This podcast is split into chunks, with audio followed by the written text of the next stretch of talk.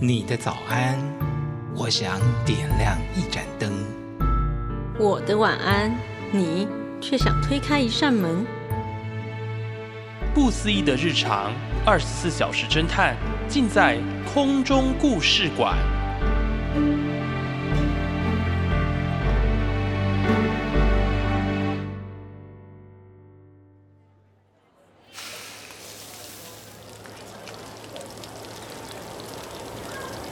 那个吼，前天那个所长，嘿，又输他们一屁股啊！哈，啊，今天还继续打哦。嗯，啊，这些大人物就这样啊，不见棺材不掉泪啦，越战越勇，有没有听过？哦，相较之下，那个那个谁谁谁那个助理啊，啊，就保守很多啊。哦，我觉得最保守的就是那个大哥啦。奇怪嘞，他砍人都没在怕，他上牌桌跟乌龟一样，老是缩头缩尾。对对对对对。哎，你哪呢？各位他谁家呀？那些事情是可以这样摊开来讲的吗？会吓到别的客人呐。哎呦，哪有什么好吓的啦？啊，这都是我们社会经验的一种，好吗？没错。哎，老板娘，不要当人家小孩子哎，人家说不定见过的世面比我们还狠呢。哎，老弟。你说是不是啊？嗯嗯，我只敢点点头，然后把头撇向另一边。经过交友软体的事件，碰上这种非日常的状况，不要跟人对到眼神才是最佳正解。因为很奇怪哦，这位议员跟他的助理每天开局打这么大，却从来没有媒体敢报。光是这一点，你就知道这件事牵扯到的后台。明理的人就会乖乖闭嘴，然后当做是茶余饭后的一个小八卦，而且要讲得非常小声。吼！不要骚扰我的客人呐！哎，哎呀，帅哥，你的鸡排要不要切啊？哎哎哎，这才不叫骚扰客人，啊，半夜一起买咸酥鸡也是一种缘分呐，大家聊个天，交交朋友，那有什么了不起？哎，哎，老弟，抽不抽烟呢？呃，不，不抽，谢谢大哥。哎，老板娘。我的要切，哎呦，叫什么大哥啦？真的以为我们是道上弟兄哦？我们只是帮议员跑腿的啦，也顺便帮他办一点见不得人的事啦。哎呀，你不要这样乱吓人家啦！陈先生，你的地杯喝啦，哈，你赶快拿走哦，不要理这两个白痴哈，哈，哈，我来接了。说我们是白痴，哎呀，很伤人呢，老板娘。哎，你不要看我们这样，最近啊。我们可是被赋予重任哦！赋予什么重任？买完咸酥鸡再去买烟吗？哎呀，老板娘，这你就不知道了啦。哎，你有多久没看到小罗了？没错，小罗他也才不过一个礼拜，而且哦，你们这些跑腿的都长这个鸟样，是有差吗？是啦是啦，但小罗他哦。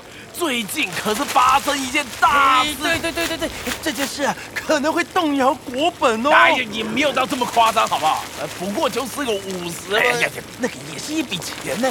重点是，那笔钱是拿来……哦哦，要是找不回来的话，有人八成会死的很难。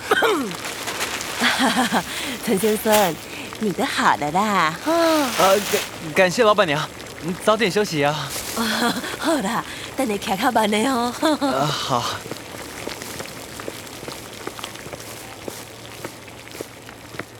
这就是现实跟电影的不同。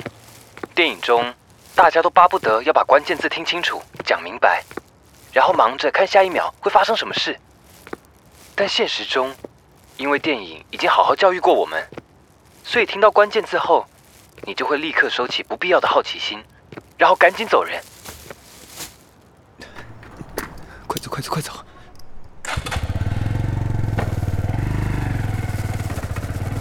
我最近真的是怪事磁铁，连买个咸酥鸡都可以这样紧张兮兮的。我那时一心想着要回去便利商店把咸酥鸡拿给四哥，所以我骑到一个转角时，没有仔细看路况，或是说发生的当下我根本来不及反应，一辆机车就从侧边这样。啊！啊啊！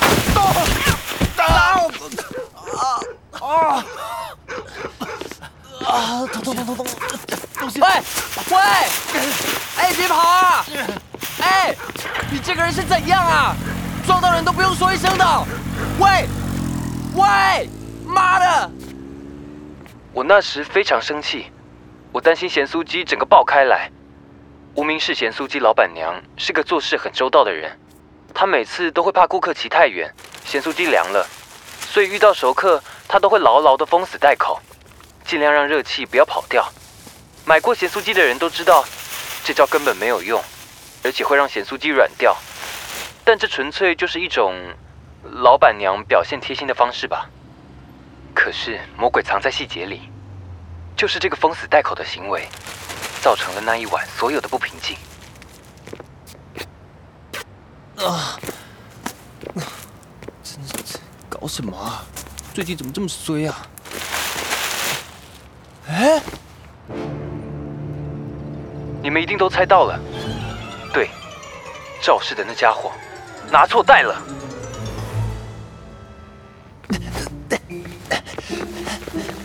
哎，先生先生，你拿错了，你拿错袋了啦！喂，喂，这边需要解释一下，四哥可是叫我点了一大堆东西，整整五个纸袋的分量，六百多的咸酥鸡，有没有看过？有时候我都不确定四哥只是在整我，还是他真的有那个食量。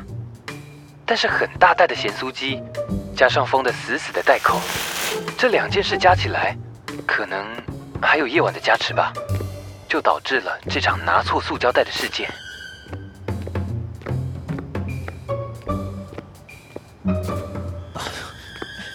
百块的咸酥鸡啊，这又是三小了啊？怎么会这样？我就在原地等好了。那个白痴，光是闻味道就知道不对劲了吧？啊，真是的！哎，就再等一下好了。啊，可是六百块的咸酥鸡耶！但是，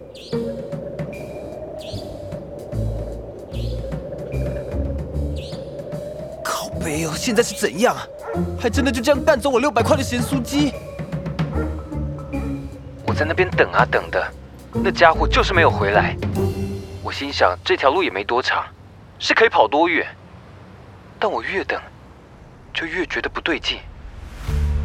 我注意起那袋肇事者弄错的大袋子，巧合的是，他用了同一款塑胶袋，五个一模一样的小纸袋，分装着什么东西，而我当下竟然想要。我没有闻到什么咸酥鸡的味道，那塑胶袋非常非常的干净，干净到近乎诡异的地步。我闻到的是另一种味道。啊，这是……我开始意识到自己根本就有特殊体质，会吸引怪事往我身上靠。我马上联想到当晚我听到的一些风声。小罗他哦，最近可是发生一件大事，可能会动摇国本呢。不过就是五十万。我觉得我该闪了。周遭安静的有点过分，让我觉得好可怕。我原本只是去买咸酥鸡的。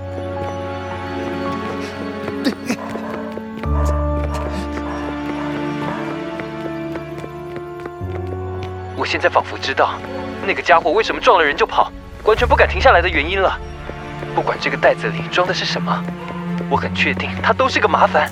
我要赶快！喂！啊、我靠，陈东儿，你是跑到北极去买咸酥鸡了是不是啊？你反应这么大干嘛？我，哇，这些是什么啊？呃，我我我可以解释，不不不对，我我无法解释。哎，你这人真的很可疑哎，谁会用咸酥鸡的袋子装钞票啊？这不是毒贩才会干的事吗？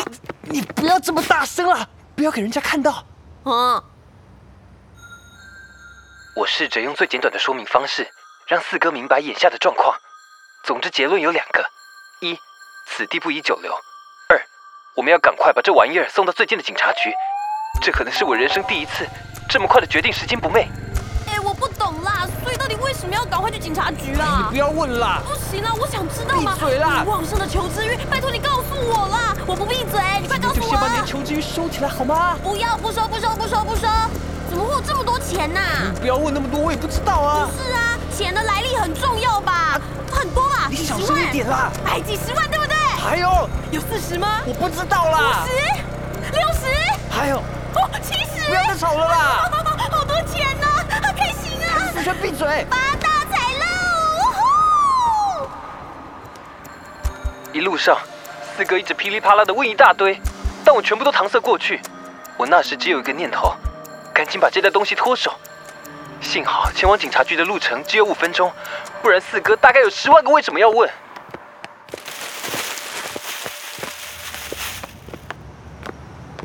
哎，陈东儿，你倒是解释解释，你怎么突然就这么一大袋的？不要这么大声啦！不是啊，你忘了我的身份吗？任何可疑的事都不该逃出我的法眼，你最好从实招来哦。我我什么都不知道。最好是哎学长，买够本了啦，进来啦！真要说这几次案件让我学到了什么，那就是我一路上遇到的蛛丝马迹，最后都会自动帮我导向一个结论：陈东儿，你有大麻烦了。我非常确定我在咸酥鸡那边听过类似的声音，所以当我跟四哥只差几步就要进到警局时，我立刻一把把四哥喂，陈东儿，你今天真的很轻。没过多久，原本我跟四哥要走进去的警察局大门，就出现了熟悉的声音。我从眼角余光瞥到，那两个陌生人正慢慢的套上制服。哎，不是啊，学长，哎，就就就这样把小罗丢给那些我，都说买够本啊，你给我讲。哎，我们好歹是人民保姆，这这种事我们总要关心一下。我说了啦，小罗的事情哦，他们自有分寸呐。哎，这但是没有什么但是啊，小罗跟他那笔钱哦，我们没听过、没看过、没碰过。人家如果问起的话，一律就通通说不干我们的事。我们甚至连小罗这个人是谁啊，都完全不知道。听清楚没有？哎，好啦，我跟你现在要搞清楚，只是有人在跟我们报案啊，说在我们的辖区内有人接应某个小偷带走了赃款，目前正在逃逸中啊。而我们现在要做的啦，就呃，是是是调阅附近所有的监视器啦，查出那个人往哪里跑了。这样听懂了没有？呃呃报报告是学长，哦，那公安呢？然后实在是除了我有这种警觉心之外。四哥也不是省油的灯。单凭几句乍听之下没有逻辑的对话，四哥的眼神从一开始的狐疑，变成了意味深长的凝视。陈东儿，你到底做了什么啊？我当下只觉得这一晚感觉会无比漫长。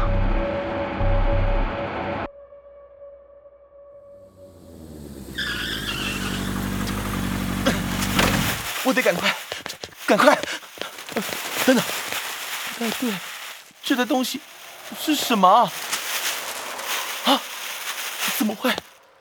是刚刚撞到的那个人？啊！我拿错了。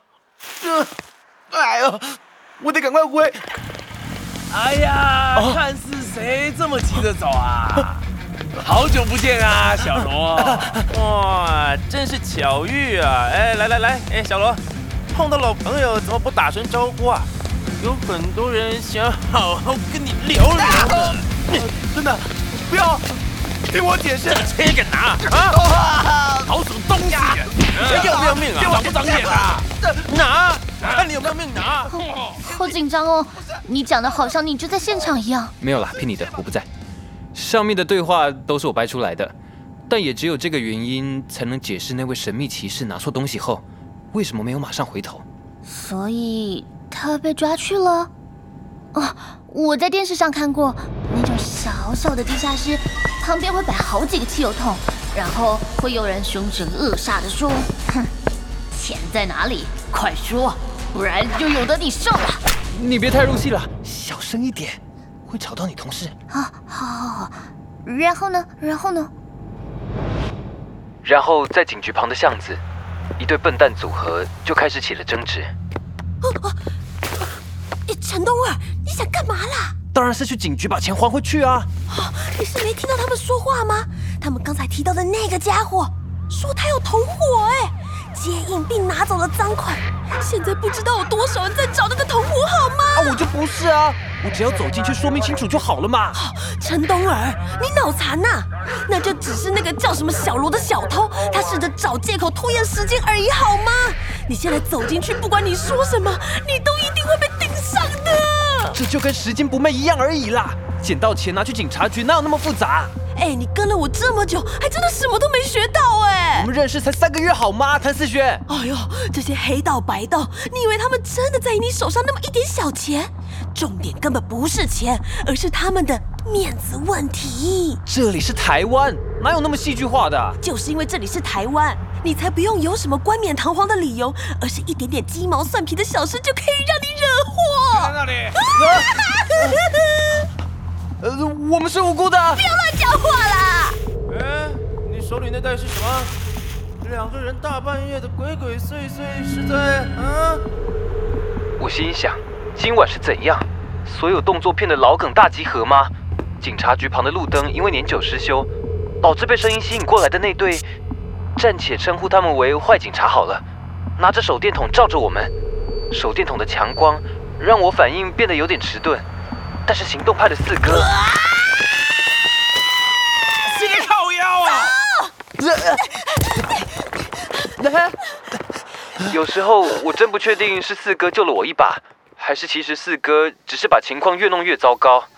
首先，我们两个的体力都很烂，大概才跑了不到一分钟，我们就……等等一下，四哥，我我我不行。啊，他会会被追上的，根本没有人在追，好吗？这是真的。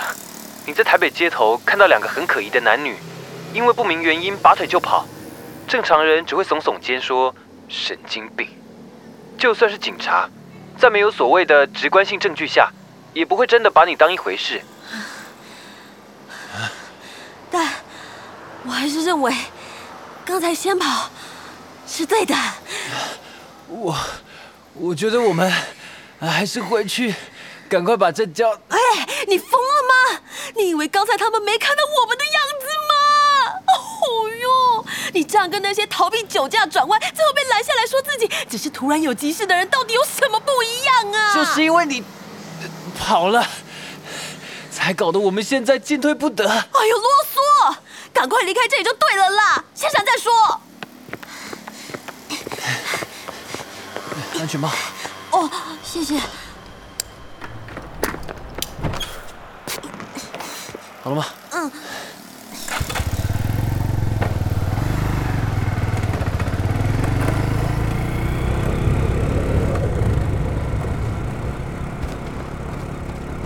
哎，陈东儿，现在该怎么办呢？我打算去买漂白水。啊这个塑胶袋上面现在都是我们的指纹，我不想被牵扯到。电视上说用漂白水可以……哎呦，这绝对是鬼扯！你不要再把电视上看到的东西当真了啦！不然你要我怎么办啊？我打算一路骑去阳明山，找个地方把这袋东西扔了。我受够了啦！啊，等等等等等等，陈东儿，我完全不觉得这是一个好主。嗯，哎，等等，你的手机在响？你用这么老派的铃声啊？最好是啦，怎么会有铃声？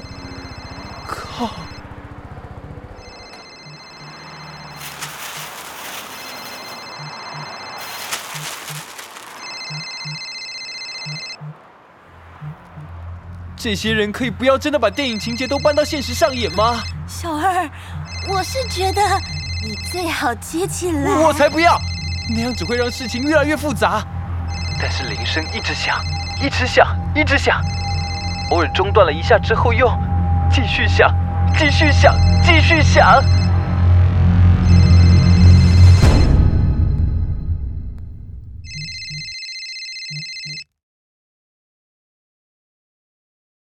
以上空中故事馆由正声广播公司台中广播电台制作，感谢收听，我们下次见。